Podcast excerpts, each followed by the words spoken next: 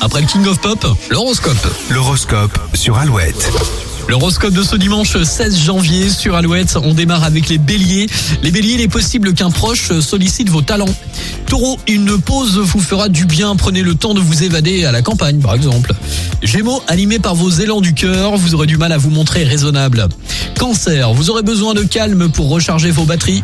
Lion, ne vous attardez pas dans des ambiances malsaines. Vierge, vous serez particulièrement diplomate et convaincant pour persuader votre entourage.